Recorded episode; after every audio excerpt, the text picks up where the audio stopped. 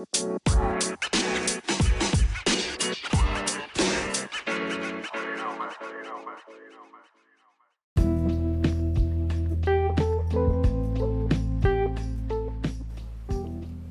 hay gente, excelente, excelente día a todos ustedes. Em, bendiciones a cada uno y quiero que sepan que estoy agradecido con aquellos que se han tomado un tiempo, un momento para escuchar lo que tiene que decir este personaje que, que está hablando ahorita. Que este personaje que aún sigue siendo imperfecto, aún está en el proceso de restauración. mucho tiempo me alejé de mi fe, mucho tiempo la olvidé y me dediqué a hacer otras cosas y en la actualidad aún me sigue costando seguir seguir adelante, aún me sigue costando olvidar el pasado. Aquellos que me conocen en persona saben que me está costando, saben que no es fácil. Si yo me atrevo a hacer esto, mis hermanos, mis amigos, si yo me atrevo a grabar mis palabras, si me atrevo a hablar acerca de este tema en específico o de otro tema en específico que no tiene nada que ver con lo que a lo mejor yo podría podría haber hecho en algún en algún pasado no muy lejano la verdad es que no muy lejano pero no tiene nada que ver con eso tal vez es todo lo contrario y algunos que digan qué onda no yo te conozco de este lado yo te, yo te conozco haciendo esto, lo otro, y qué tranza. O sea, ¿por qué, por qué tú decides hacer esto, no? O sea, ¿por qué tú, el que quitaba vidas, decide, dar, decide hablar de vida? Es solamente un ejemplo y es solamente, es solamente un, un, hablar, ¿no? O sea, no es porque de veras haya quitado vidas, pero bueno, la Biblia dice que no necesariamente tienes que matar a alguien físicamente o o derramar su sangre eh, literal para matar a alguien. La Biblia dice que aún con nuestras palabras podemos matar a alguien. Y bueno, ese es otro tema, ¿no? Pero sí, porque tú que, que llegaste a matar a alguien con tus palabras, ahora vas a hacer esto, vas a hacer lo otro. Bueno, simplemente a lo mejor solo para dejar un poco en claro, porque sí me han salido algunos amigos que se han acercado y me han dicho, oye, ¿qué onda? Está chido, ¿no? Está, está chido tu, tu cotorreo, pero, hey, ¿te acuerdas cuando jalábamos para acá? ¿Te acuerdas cuando íbamos para allá? ¿Te acuerdas cuando hacíamos esto? ¿Te acuerdas cuando tú nos incitabas a hacer esto o nos invitabas a hacer lo otro? está chido, pero ah, a mí no me engañas, ¿no? Y sí, sí, sí te pega un poco, pero sabes bien que, que no son ellos, ¿no? Ya cuando ves la, la, guerra en la que te metes, ya cuando ves eh, de que estás rodeado y cuando ya elegiste jalar para un bando, pues simplemente empiezan los ataques, ¿no? Empiezan los ataques y, y te das cuenta que simplemente es tu enemigo utilizando a tus amigos, utilizando a tus compañeros, utilizando a tus familiares, eh, utilizando a los que te rodean, a tus prójimos para atacarte, ¿no? Y para hacerte sentir que no vas por buen camino o para hacerte sentir simplemente mal o te agüites, ¿no? Pero, nada, quiero decirles que si yo hago esto es porque me sirve de terapia. me, sirve, me sirve mucho de terapia hablar, eh, hablar y hablar y hablar. Que a lo mejor ahorita nadie me está escuchando aquí en este momento. Quiero, decirles que para poder grabar este episodio tuve que hacer un cablerío aquí. Tuve que adornar y todo. Tuve que hacer un espacio para poderme sentir a gusto, para poderme eh, sentir más en, ¿cómo se puede decir? Más cómodo, más secreto. Quiero decirles que estoy metido dentro de una casa de campaña, dentro de un cuarto, aquí donde rento. Eh, entonces, sí, ríete, es válido. ¿Quién hace eso, no? Pero sí, ya, yo, yo lo hice. Yo lo hice, soy un poco extraño. Aquellos que me conocen a veces tengo ideas locas. Entonces, bueno, ese soy yo, ese es Eliab. Ese es este tipo que están escuchando, ¿no? Y bueno, me gustaría que en los próximos episodios pudiera yo plasmar esa, esa poquita de locura en cada episodio. Y bueno, a cada uno de ustedes que, gusten seguir este podcast, que gusten escuchar a, esta persona, a este tipo, a este individuo que, que está en su terapia personal con Dios, con su fe y con una Biblia justamente aquí y, con sus recuerdos, pues gracias, ¿no? Muchas gracias y espero ir mejorando, espero hacerlo mejor cada día, no solamente respecto a este, a este, medio o a esta herramienta, sino que también en la vida, ¿no? Y que cuando tú me conozcas, o cuando tú me veas o nos veamos, es que ya nos conocemos, pues bueno, podemos platicar de algo más constructivo podamos platicar de algo más edificante y sí, dale, manita, ¿no? Eh, siempre se agradece una palabra de ánimo y siempre se agradece una palabra de apoyo, ¿sale? Y pues bueno, entrando ya a lo que es el episodio, el día de hoy mm, precisamente quise hablar acerca de, de eso, acerca de eso que dejé ah, que dejé en algún lado, en algún tiempo, y que este año, después de haber cumplido ya 30 años, que los cumplí en diciembre apenas, em, pues decido retomarla, retomar esto eh, con todo, ¿no? Mm, no es fácil, porque hasta el día de hoy, y de veras, hasta el día de hoy, he tenido pruebas, hoy tuve pruebas. Entonces, pero, hey, nadie dijo que iba a ser fácil. Leí en Instagram leí una publicación, la verdad no recuerdo que, quién la hizo, ahorita no podría decirlo, pero sí me quedó claro lo que decía. Y decía, decía esto, decía que la, la prueba de que cada uno de nosotros tiene al Espíritu de Dios dentro no es que ya no pienses en hacer cosas malas, sino que luchas con el pensamiento constante de hacer cosas malas. O sea, luchas, no quieres hacerlo. De verdad no quieres. Y te sientes mal porque sabes que no quieres fallar. Sabes que no es por ahí, no es correcto. Y cuando no tienes el Espíritu de Dios dentro, cuando no lo teníamos, pues no había una lucha, simplemente te dejabas ir. Dice mi esposa, me dejo ir como gorda en tobogán. Y se escucha loco esa palabra, se escucha un poco agresiva o, chistosa, ofensiva, lo siento. Pero es cierto, no te paras, te vas y no hay nada que te detenga, ¿no? Simplemente no hay nada que te diga, hey, aguas, foco rojo o foco amarillo, ¿no? Sino para ti todas las luces son verdes y te vas, ¿no? O y sí, hoy me quedó claro que que Dios tiene misericordia de mi vida como para que su espíritu more en mí y, me, esté, me esté dando esos focos de alerta en cada paso que doy. ¿no? Al final es tratar de, de, imaginarte o caminar como si todo tu camino estuviera minado y es real. Entonces, una vez que pisas una mina y explota, fragmento de tu fe sale volando. Y yo lo puedo ver así. Para mí, para mí, para mí, o mm, no sé, yo puedo ver la fe como el combustible que, que hace que mi motor esté prendido, que hace que yo siga adelante, que yo me levante el día de mañana y diga, mm, hoy, hoy voy a echarle ganas, hoy va a ser un buen día, papá, papá Dios, y hincarme y dar gracias por, por abrir mis ojos y levantarme con fe a trabajar y hacer todo con fe y hacer todo como si fuera para Dios, dice la Biblia. Haz todo como si fuera para Dios. Entonces pienso que cada, cada acto de nuestras vidas, desde que nos levantamos hasta que nos dormimos incluso, lleva una pincelada de fe. Porque el día de hoy, cuando acabe esto, voy a ir a mi cama a dormir y me voy a dormir con fe de que mañana voy a despertar. Y, no solo yo, díganme quién no hace eso. Todos. Siento que todos los que estamos vivos hacemos eso. Nos vamos a la cama con, con la fe de que el día de mañana vamos a despertar.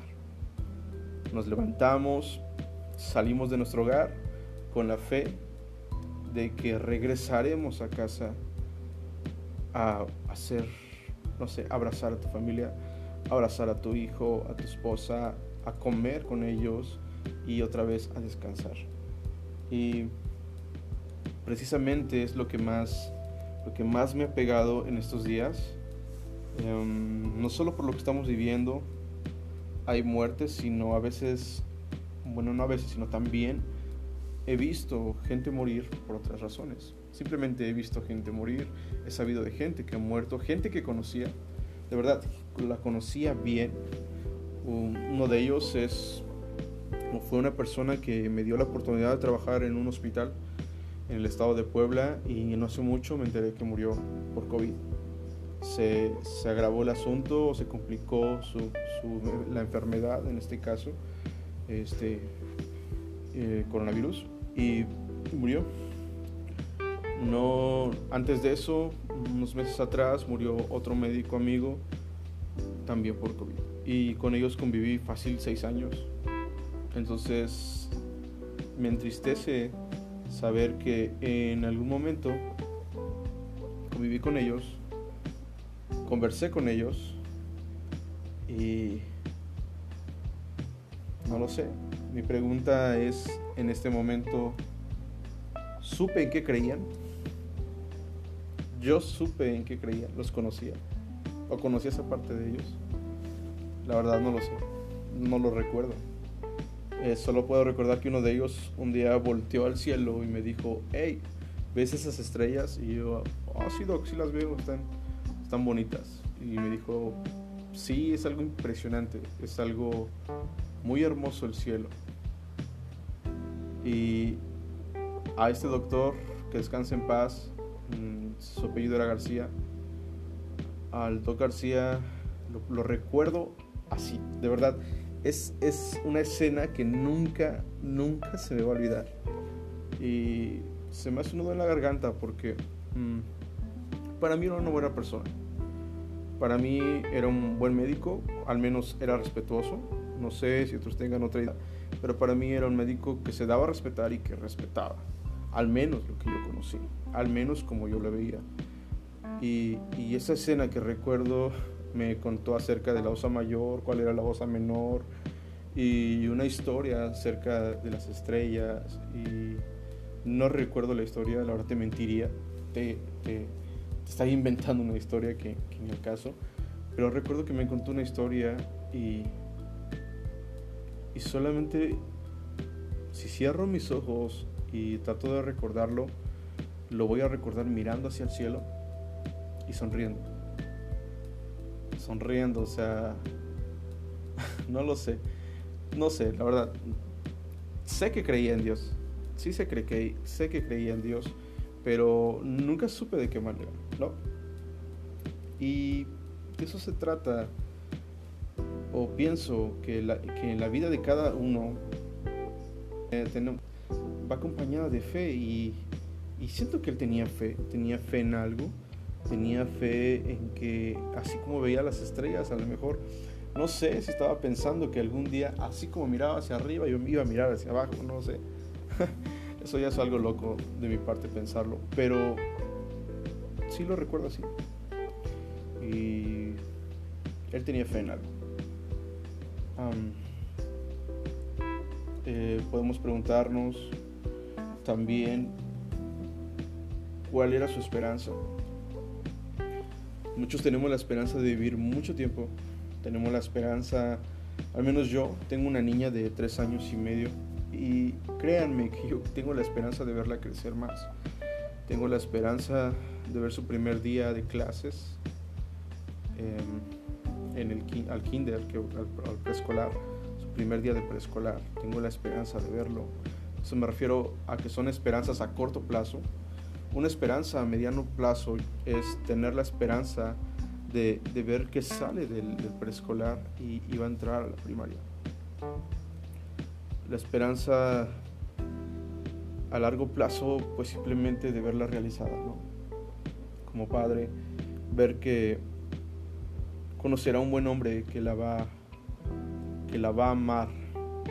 Tal vez no como yo, pero pues sí algo muy parecido o mm, sí algo muy especial. y la esperanza de que el, hombre que la ame tenga fe, tenga una fe puesta en algo o en alguien muy parecido a Dios. Un, algo, un alguien que sea Dios. Y, y, solamente alguien con esa fe puede amar a mi hija, puede amar a una persona y puede luchar porque los que él ama estén bien. Puede luchar por estar bien él, por ser mejor persona y una persona que tiene una fe que aún no se ha derrumbado, que aún no se desmorona, puede levantarse después de las caídas y seguir adelante. Porque tener fe es también em, saber que existe ese algo, ese alguien que te va a levantar, que va a extender tu su mano que te va a levantar. Sabemos quién es. Es nuestro Padre, es Dios. Al menos mi Padre es, lo es. Espero que también el tuyo, ¿sale? Y precisamente es de lo que vamos a hablar el día de hoy, ¿sale? De fe. Y bueno, entramos de esta manera.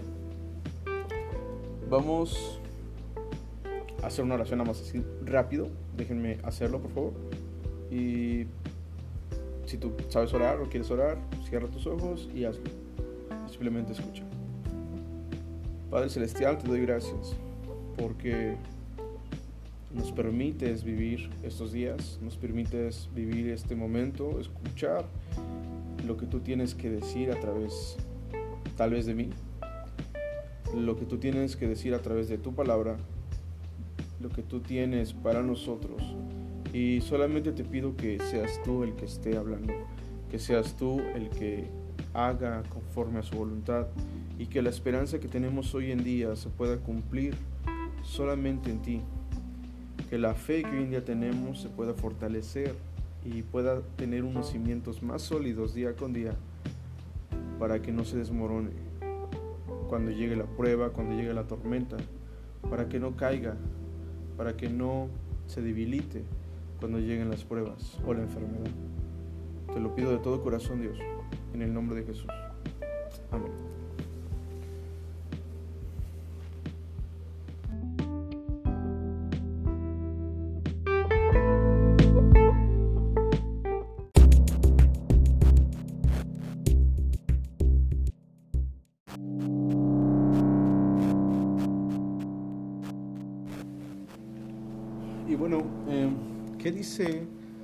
La Biblia acerca de la fe? Vamos a, a checarlo. En Hebreos 11.1 dice que es la fe. Y pienso que es un versículo que lo escuchamos muy a menudo o lo hemos escuchado en muchas, muchas prédicas, en muchos sermones de iglesia. Y es el versículo más popular acerca de qué es fe. Y se los voy a leer a ustedes. Dice así, tener fe es tener la plena seguridad de recibir lo que se espera. Es estar convencidos de la realidad de cosas que no vemos. ¿Quedó claro? Va una vez más. Tener fe es tener la plena seguridad de recibir lo que se espera. Es estar convencidos de la realidad de cosas que no vemos. Un ejemplo, yo trabajo, tengo un trabajo de gobierno eh, y sí, me dan aguinaldo al fin de año. Y puedo trabajar todo el año teniendo la plena seguridad de que al final en diciembre voy a recibir un aguinaldo, voy a recibir un dinero. Y tengo esa fe. tengo fe o pongo mi fe en que al final de año recibir dinero, recibir algunos vales o lo que te dan, todo lo que te dan en diciembre para que, pues, no sé, te sientas bien, para que te sientas rico, aunque sea por un mes, porque llega enero y ya valió. tengo la seguridad y tengo la fe en eso. Pero hay algo, y lo tomo así. Em, la Biblia también dice que la fe sin obras es muerta. Que la fe sin obras, pues realmente yo lo puedo ver así no, no sirve, no serviría para nada. Algo muerto mm, no tiene movimiento. Algo muerto estorba. Algo muerto, mm, no sé, algo, algo muerto uh, huele mal. Algo muerto simplemente es inútil. Entonces, ¿qué onda? La fe sin obras es muerta. Así como yo espero un aguinaldo fin de año, si tú tienes fe en algo, no sé, tienes fe en que serás salvo, tienes fe en que alguien será salvo, um, no sé, tienes fe en que lo que estás pidiendo te va a llegar, ¿no? Lo has pedido en oración muchas cosas, pero no te activas o no, no, no haces por alcanzar eso o por tener lo que, lo que vas a recibir o lo que esperas. Y en cuanto al trabajo, pues, ¿qué tengo que hacer? ¿Cuál es mi deber? Bueno, mi deber es llegar temprano. Me voy a morder la lengua porque a veces no, no es así, ¿no? Pero trabajando en una empresa, tu deber es llegar temprano. Tu deber es no faltar. Tu deber es cumplir con tu trabajo. No generar Mm, no tener mala conducta, generar, generar algunas actas administrativas y llegar hasta diciembre sin, sin faltas, sin retardos mayores, em, sin actas administrativas y vas a recibir lo que estás esperando y lo vas a recibir completo, ¿no? Precisamente así igual es con la fe. Tenemos que poner, ponernos activos poner en práctica lo que conlleva el tener fe, lo que conlleva el hacer obras de fe, ¿vale? Una obra de fe podría ser si yo estoy pidiendo a Dios o que mm, estoy pidiendo a Dios, no sé, por ejemplo, así, así un ejemplo rápido. Mm, mi madre todo el tiempo estuvo orando por mí yo siento que no hay día que mi madre no orara por mí. Yo desde los 16, 17 años, bien, bien de los 18 años, salí de casa. Y de los 18 hasta los 29,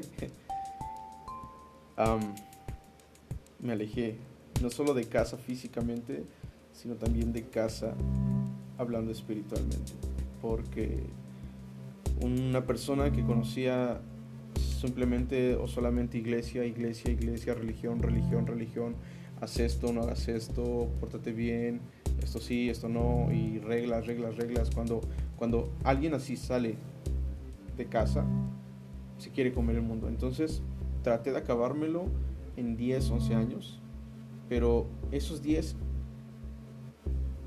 o 11 años que mi madre estuvo orando, más bien que yo estuve fuera de casa, mi madre estuvo orando, y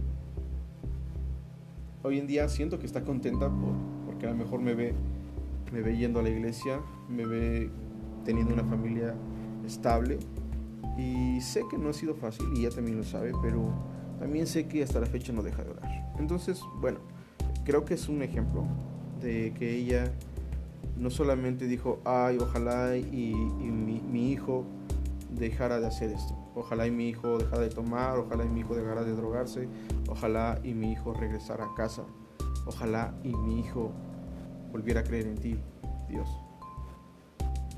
No solamente fue un ojalá, ¿no? o quisiera que así pasara, sino hincaba sus rodillas y pedía a Dios. Cuando me veía, me daba una palabra. Cuando me veía, me decía, oye, ¿qué onda? Échale ganas. Oye, ¿cómo estás? O sea, estaba ahí, ahí. No faltaba, trataba de no llegar tarde y trataba simplemente de no, sí, de no faltar y ser constante. No, sé, hay más obras que, que, tú podrías en este momento estar pensando y, y está bien, es válido. Te lo digo, no soy un experto, no soy un pastor, no soy un super predicador, pero sí soy alguien que vivió o está viviendo algo muy parecido a esto. Y la segunda parte de este versículo me dice es, dice, es estar convencidos de la realidad de las cosas que no vemos. Algo muy claro que yo no he podido ver, al menos no, no, creo que no, es el viento. Pero sin en cambio yo siempre he estado convencido de que el viento existe, igual que el oxígeno, y en el viento va el oxígeno, ¿no? O sea, tenemos un planeta, vivimos en una casa tan hermosa, en un planeta tan hermoso, donde no morimos porque hay oxígeno, pero no lo vemos, al menos yo no he podido verlo a simple vista, con mis ojos naturales, pero sin en cambio tengo la fe en que existe. Tengo la fe en que es real, ¿por qué? Porque estoy respirando porque estoy vivo, porque entra a mis pulmones y me da vida, me ayuda a vivir. Es esencial, es vital para mí. Entonces, mm, hace rato dije, mi madre oraba porque volviera a creer en Dios. Sí llegó un momento en que dejé de creer en Él. A pesar de ser hijo de pastor, de un pastor, a pesar de haber ido mucho tiempo, o 18 años a la iglesia tal vez, desde bebé me cargaban y estaba yo en, las filas de enfrente. A pesar de todo eso, llegó un momento en que dije, nah, no creo más. Simplemente lo dejé. En algún momento se me cayó y no supe dónde lo dejé. En algún momento me solté de su mano y dije, ¿sabes qué? Bye. Ahí nos vemos. ¿Sabes dónde buscarme? Y déjame vivir mi vida, ¿no? Pues sí, me encontró. Pero dejé de creerlo. Dejé de creer en algo tan vital. Dejé de creer en algo que aunque no lo veía, yo sabía que me hacía un bien. Yo sabía que me amaba. Aunque no lo veía, yo sabía que Él podía hacer que yo lo sintiera, solo si yo quería, solo si yo respiraba aire, aire fresco. Solamente si yo anhelaba o si yo tomaba la decisión de respirar ese Espíritu Santo que, Él da, o su Espíritu, como un aliento de vida en mí. Entonces, sí, es estar convencidos de la realidad de las cosas o de cosas que no vemos. Eso es fe. Y ahorita les estoy hablando acerca de todo esto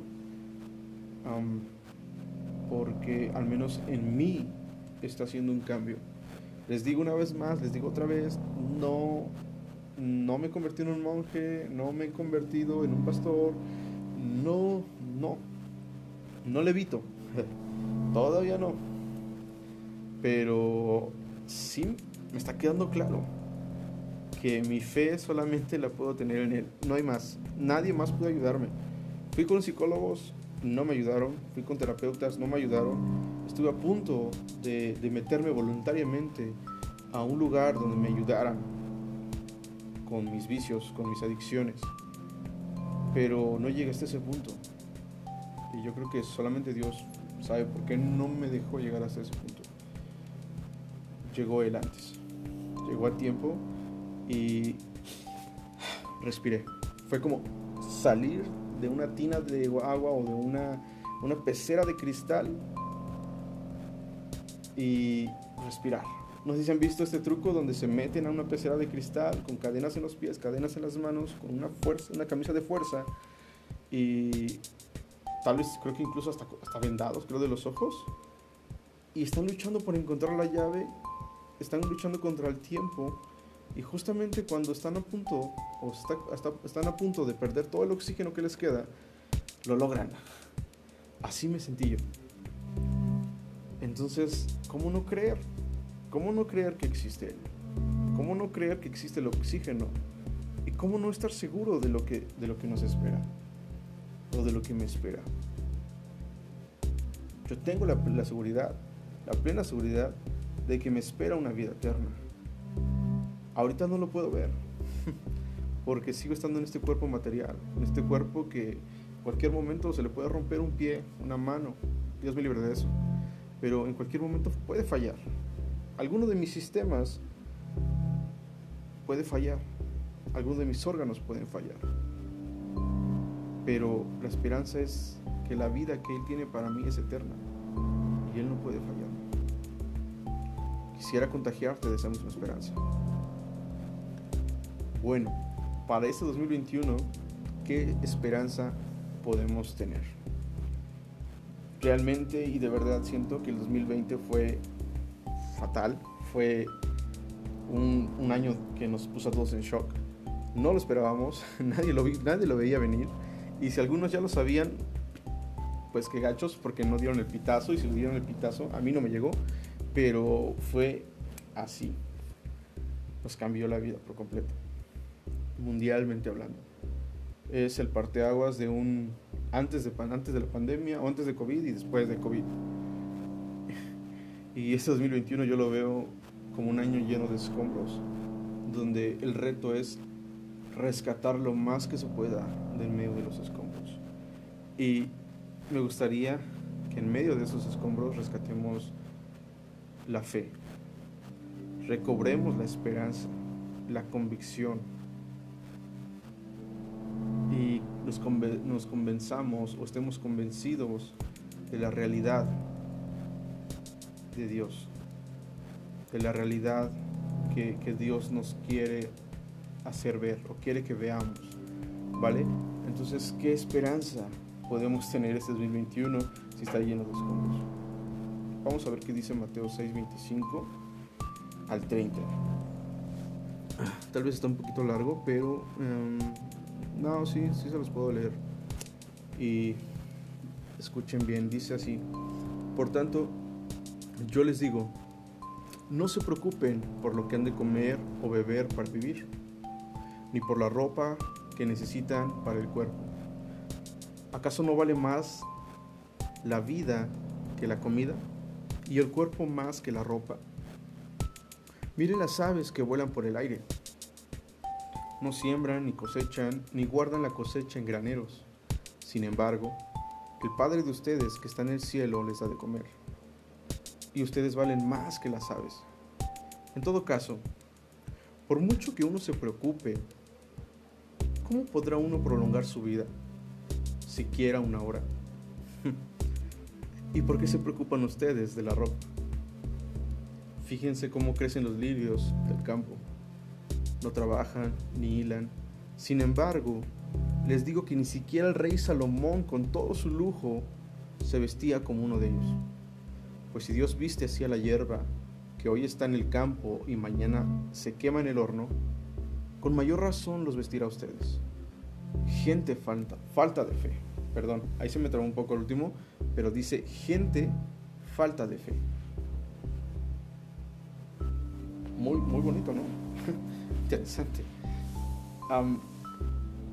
al último termina diciendo gente falta de fe. Porque nos dice, hey, porque empieza diciéndonos, hey, yo les digo, no se preocupen, no se preocupen por qué coman, qué van a beber, por la ropa. No se preocupen. Y, nos, da un, ejemplo muy claro y yo siento que hasta el día de hoy lo estamos viendo.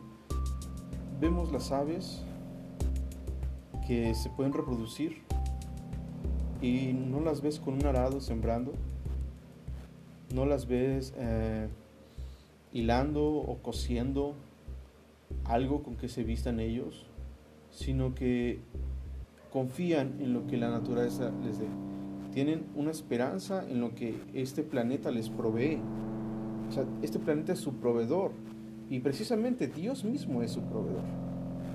Dios mismo provee grano para que coman, provee eh, árboles para que puedan hacer sus casas, para que puedan anidar y puedan reproducirse.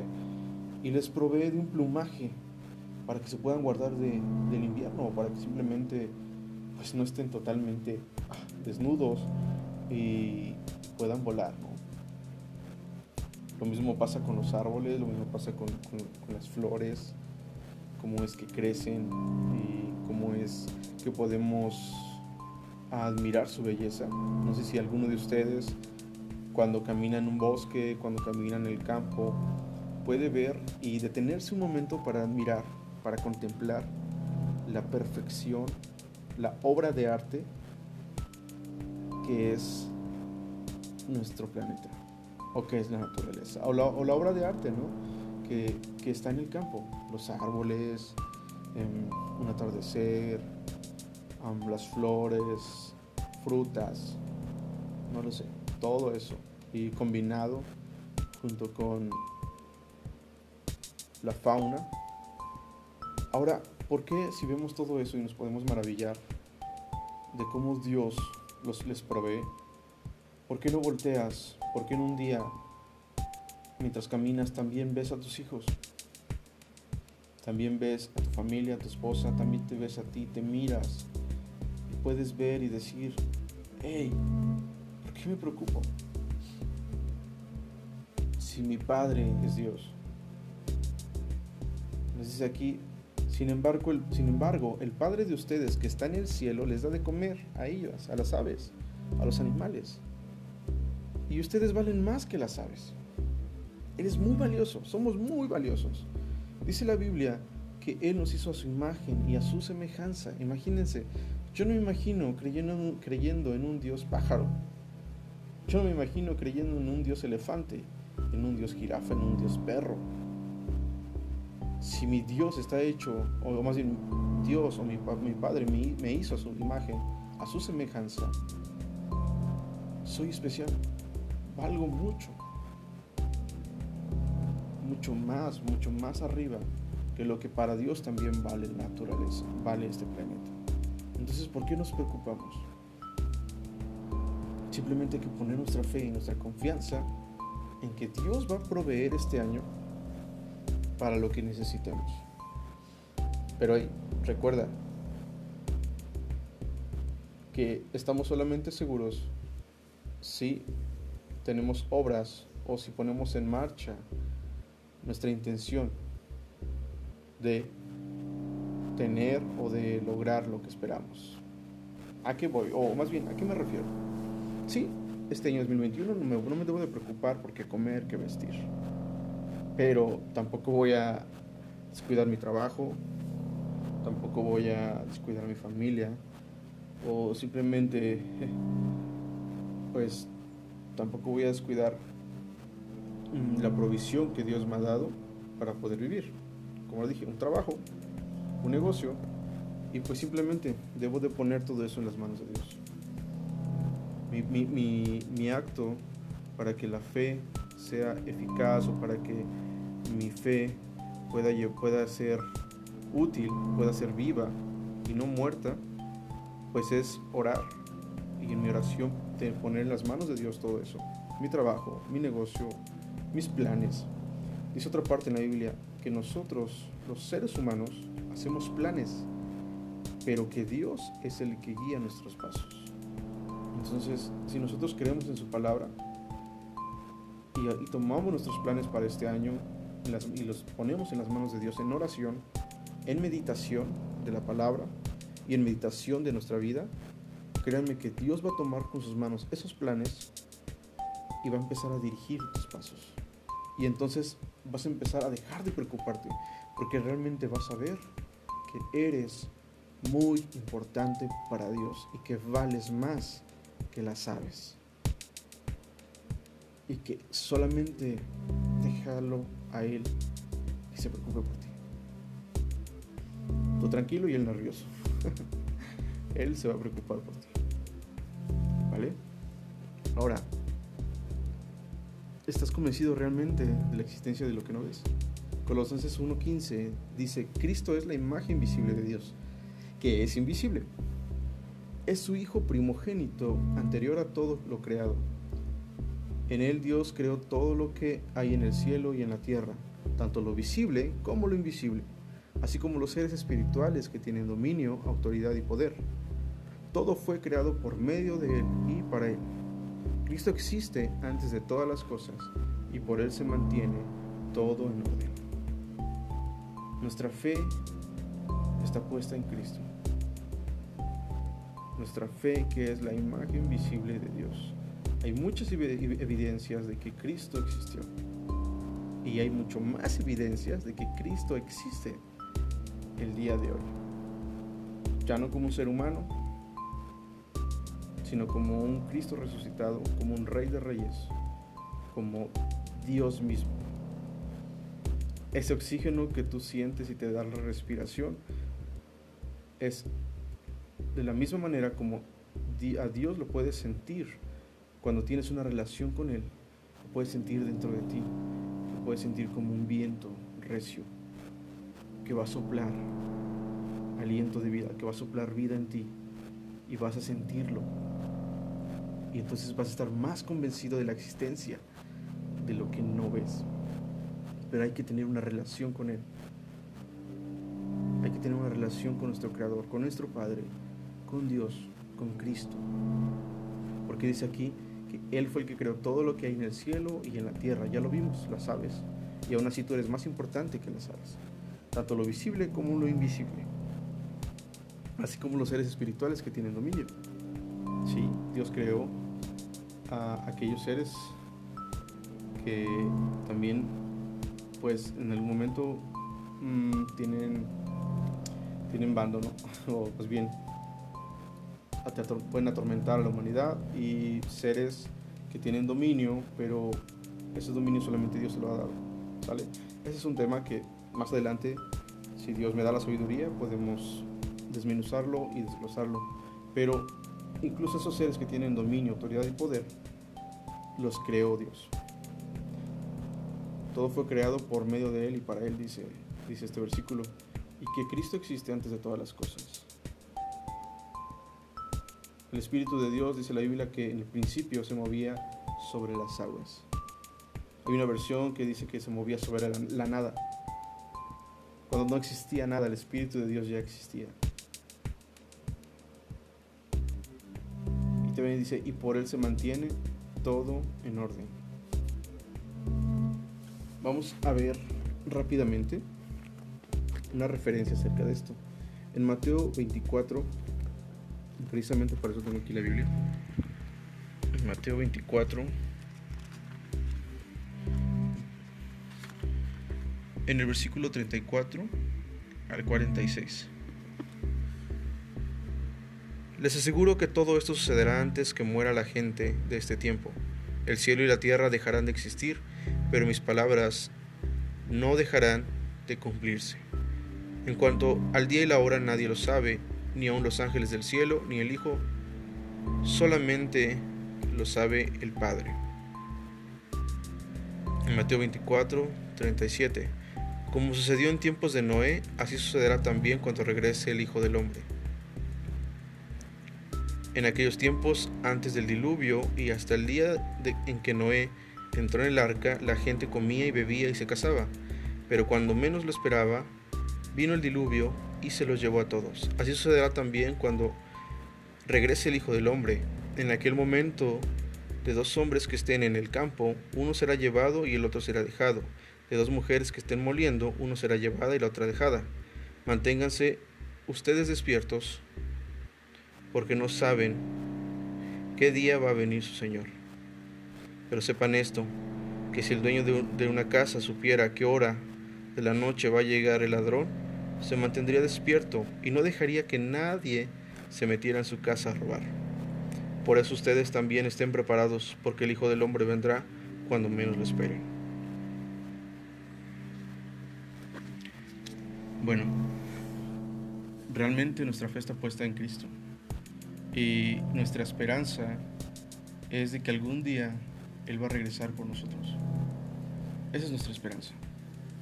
Tenemos la fe puesta en Él, en lo que no vemos. Tenemos la fe puesta en lo que nos espera. Les dije hace rato, en la vida eterna. Y tenemos que tener la plena seguridad de que así sucederá. Quiero decirles algo.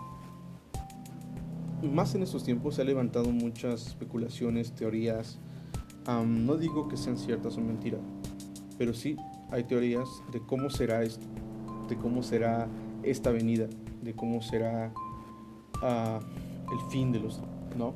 Y para algunos hablar de esto se les parece algo delicado o para algunos les es temeroso, pero es ahí la clave. O sea, ¿cómo puedes tener miedo? ¿Cómo puedes preocuparte? Y al mismo tiempo decir que crees en Dios o que crees en el Padre o que, que tienes fe en Él. Si la, misma Biblia dice, no se preocupen, por tanto yo les digo, no se preocupen. Y ese no se preocupen está con ustedes o debe estar con nosotros día con día, no importando lo que escuchemos, no importando lo que veamos, sino estar con fe, esperando en que algún día ese Cristo en el cual creemos, ese Dios en el cual creemos, va a venir por nosotros, regresará. Eh, bueno, es, como... Mm, de hecho hay otros versículos donde, donde habla acerca de, las vírgenes, una, una, parábola de las vírgenes que estaban esperando, que tenían la esperanza en que el esposo o que el prometido iba, iba a ir por ellas. Y que algunas, y que durmieron, y que unas fueron sensatas y otras insensatas. Pero al final, o, o más bien el punto de todo esto es que ellas tenían la fe tenían la esperanza puesta en que iba a regresar. No sabían cuándo, no sabían en qué momento y ni de qué manera sabían que iba a regresar. Solamente sabían que iba a ser en algún momento, de sorpresa. Pero las vírgenes sensatas o las prudentes se mantuvieron preparadas todo el tiempo con sus lámparas encendidas y con aceite de sobra. Compraron para ellas aceite fueron a donde lo, donde lo vendían e incluso compraron de sobra. Fueron prudentes en que no les faltara y que no se les fuera a pagar la Y hubo otras que no fue así. Se confiaron al ver que no, no llegaba y no llegaba y nunca pensaron que en cualquier momento iba a pasar. Pero se trató de fe. Se trató de, esa fe mm, sólida y otra fe no muy sólida que al final pues tuvo consecuencias. ¿Vale? La otra pregunta que, que ya casi es para terminar es ¿en qué o en quién pones tu fe? Filipenses 3:20 nos dice algo. Dice, en cambio nosotros somos ciudadanos del cielo y estamos esperando que del cielo venga el Salvador, el Señor Jesucristo, una vez más, que cambiará nuestro cuerpo miserable para que sea como su propio cuerpo glorioso, y lo hará por medio del poder que tiene para dominar todas las cosas. En el versículo anterior, al último, leímos que decía que por Él se mantiene todo en orden, y ahora nos dice que Él tiene el poder para dominar todas las cosas. Imagínense ¿Quién es tu Dios? Qué poderoso es tu Dios. Y una vez más nos habla de que nosotros no somos ciudadanos del cielo. Nos habla una vez más de que estamos esperanzados, o que tenemos la esperanza que del cielo venga el Salvador. Entonces, en estos tiempos de pandemia, en estos tiempos, con este 2021, en el cual las cosas empiezan a ponerse grises, sombrías, empiezan a oscurecer y que tal vez esperanza de un futuro, como yo les digo, a lo mejor tengo el futuro, más bien tengo la esperanza de ver a mi hija entrar al preescolar, de ver que va a la primaria, de ver que se realice, pero no lo sé. No lo sé y aún más cuando veo la situación como se está poniendo. Pero no importa. Porque nosotros no somos ciudadanos terrenales. Somos ciudadanos del cielo. Dice, dice otra parte en la Biblia, y lo dijo Pablo, o lo escribió Pablo, que nuestra milicia no es de este mundo, que nuestra milicia es celestial. Entonces, sí, tanto nuestra milicia como nuestra ciudadanía es celestial. ¿Por qué? Porque de allá venimos. ¿Por qué? Porque fuimos creados a imagen y semejanza del Padre Celestial, del Todopoderoso, de aquel que tiene el poder para dominar todas las cosas. Por eso es que confiamos en Él, por eso es que tenemos fe en Él, por eso es que no nos vamos a preocupar por qué vestir, por qué calzar, por qué comer. Por eso es que no me voy a preocupar por qué pueda suceder este 2021. Porque Él va a cambiar este cuerpo miserable que sufre hambre, que se estresa, que se enoja, que falla, que peca, lo va a cambiar como un cuerpo, lo va a cambiar por un cuerpo glorioso, como el de Él. Y esa es la promesa. Él te promete eso, vida eterna, vida eterna. ¿Quién te promete eso hoy? ¿Quién? Tu papá, tu mamá, pueden, pueden o pudieron o se esforzaron mucho por darte lo mejor terrenalmente. Pero Dios, tu Padre Celestial, aquel que te creó a su imagen y semejanza, dio su Hijo, dio a su único Hijo por ti, para que no hubiera más otro sacrificio, para que fuera lo único que se necesitaba para poder vencer y empezar esta guerra, para poder manifestarse, para poder, para que su reino sea manifestado en esta tierra. Nosotros somos parte de ese reino celestial, aquí, aquí en la tierra. Reflejamos ese reino. Por eso es que la Biblia dice en este versículo, somos ciudadanos del cielo, un reino celestial. Y estamos esperando que del cielo venga el Salvador. Y no va a venir como un Jesucristo este, crucificado, perdón, sino va a venir en gloria, en poder, en majestad. Va a venir como Rey de Reyes y Señor de Señores. Imagínense todo eso. Apocalipsis dice que el Espíritu y la novia dicen, ven, ven Señor Jesús. Que el 21 empecemos diciendo, ven Señor Jesús, ven, anhelamos que ya vengas, anhelamos que vengas. Dice el Espíritu y la novia dicen, ven. La novia, que es la iglesia, y el Espíritu Santo, que está con nosotros para consolarnos. El Espíritu que Jesús prometió al irse y que dijo que vendría un consolador, es el Espíritu Santo que hasta la fecha está aquí. Y dice junto con la iglesia, ven Señor Jesús. Estamos esperando que Él venga. Le anhelamos porque queremos estar con Él. Ahora, tal vez digas, ¿qué onda con Eliab, no? ¿O qué onda con este hermano? Ya se puso intenso. No, no, brother, es que de verdad, échale un vistazo, échale un vistazo a lo que, lo que estamos viviendo, échale un vistazo a, a lo que acabamos de pasar. Y quiero decirte algo, muchos, muchos que yo conozco de la iglesia a la que yo asisto, no voy a juzgar, o a lo mejor no lo sé, pero a muchos no los he visto como antes los veía, o no sé, tal vez perdieron la fe. o simplemente están tambaleándose. Pero también la Biblia nos dice qué, hay que hacer si perdemos la fe. ¿no? Hebreos 12, 1 y 2 dice, por eso nosotros teniendo a nuestro alrededor tantas personas que han demostrado su fe, dejamos a un lado todo lo que nos estorba y el pecado que nos enreda. Y corramos con fortaleza la carrera que tenemos por delante. Fijemos nuestra mirada en Jesús pues de Él procede nuestra fe y Él es quien la perfecciona. Jesús soportó la cruz sin, sin ver o sin hacer caso de lo vergonzoso de esa muerte, porque sabía que después del sufrimiento tendría gozo y alegría, y se sentó a la derecha del trono de Dios. Nos está diciendo claramente que de Él procede nuestra fe. Por eso le decía, nuestra fe en quien está puesta, está en Cristo. Y Él es quien la perfecciona. Jesús es quien nos da la fe. Es el dador de, la fe. Y el que la va a perfeccionar. Quiere decir que sí, sí habemos personas que todavía necesitamos que perfeccione Jesús. Que Dios perfeccione nuestra fe. Porque hoy puedo estar hablando con ustedes, hoy puedo estar hablando para ustedes, compartiendo para ustedes, o puedo estar en mi terapia, ¿no? Personal y compartirlo.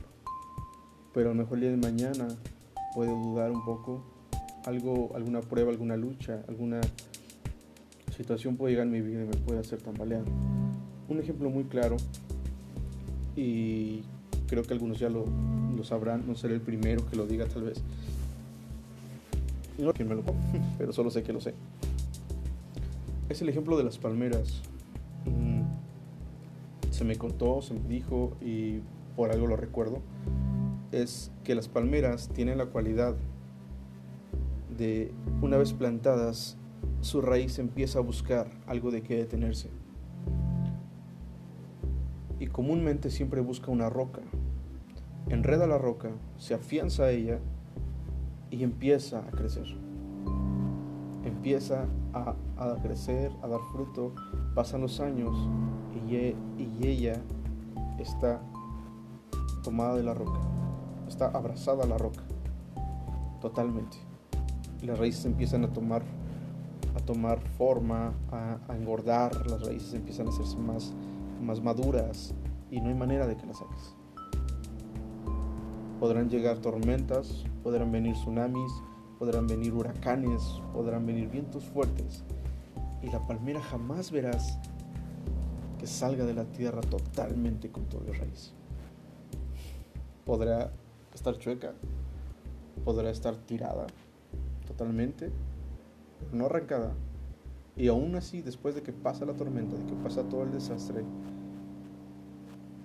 puede volver a dar fruto, puede volver a reverdecer, pueden volver a salirle sus hojas y dar fruto. Dice la Biblia que la roca es Cristo y que debemos de ser como aquel que construyó su casa sobre la roca. Y vinieron fuertes vientos, vinieron tormentas y su casa no cayó. Pero que hubo otra persona que fundó o que construyó su casa sobre la arena en la costa.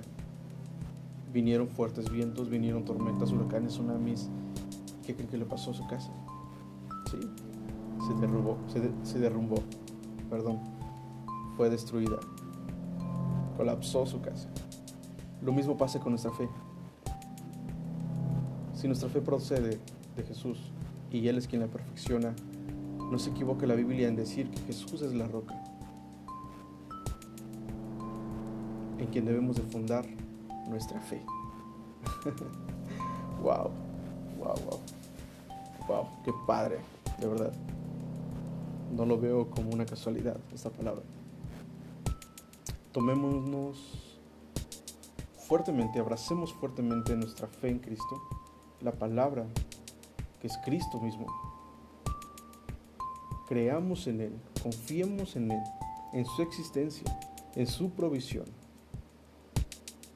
Y todas esas raíces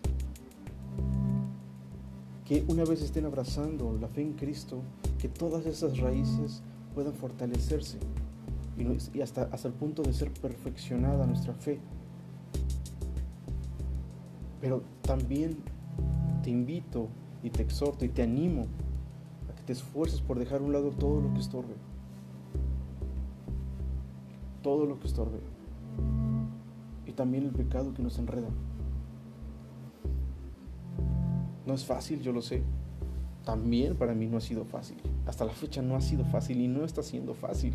Me está siendo muy difícil. Porque estamos hablando de 10, 11 años haciendo algo, consumiendo sustancias, consumiendo cosas. Está siendo difícil, es difícil. Y créeme, créeme que día con día mi fe está siendo probada. Día con día vienen vientos, día con día, a diario viene una tormenta, viene algo. Hay hay este, amenaza de que un huracán va a llegar a mi vida, hay amenaza de que un tsunami va a llegar a mi vida. Y de repente eh, puedo, tambalearme. Pero recuerdo que soy como la palmera, que debo ser como la palmera. Y recuerdo que Jesús es mi roca, mi fortaleza, mi amparo, mi pronto auxilio en las tribulaciones. También dice la Biblia, alzaré mis ojos a los montes, ¿de dónde vendrá mi socorro? Mi socorro viene de Jehová que hizo los cielos y la tierra. Una vez más nos recuerda quién es Jehová, quién es tu papá. Él hizo todo lo que existe. Le importas mucho. Eres muy importante. No te va a dejar este año. Si no te dejó el año pasado, no lo va a hacer este año. Sí, lo sé, tal vez perdiste algo, perdiste a alguien a causa de lo que estamos viviendo. Pero que eso no haga que tu fe se tambalee, que tus cimientos se desmoronen. Al contrario, pide, pide más fe a Dios, a Jesús que es el que la da. y pídele también que la perfeccione, porque aún así seguimos siendo humanos. Por último, te voy a leer Jeremías 29:11 y quiero que te quedes con este versículo. Yo sé los planes que tengo para ustedes, planes para su bienestar y no para su mal, a fin de darles un futuro lleno de esperanza. Yo, el Señor, lo afirmo. Así dice. Fíjate, dice, yo sé los planes que tengo para ustedes. Una vez más parece decirte, no te preocupes, porque yo sé, porque yo conozco, porque yo sé tu futuro, porque yo sé lo que quiero para ustedes, porque yo quiero lo mejor para ustedes. Planes para su bienestar, para que estés bien y no para su mal. Él no quiere que te vaya mal. Una vez más, recuerda que si tienes hijos, no quieres que le vaya mal a tus hijos. Haces todo lo posible porque les vaya bien, porque estén bien. Ese es tu papá. Dios hace eso contigo, a fin de darles un futuro lleno de esperanza, un futuro lleno de fe.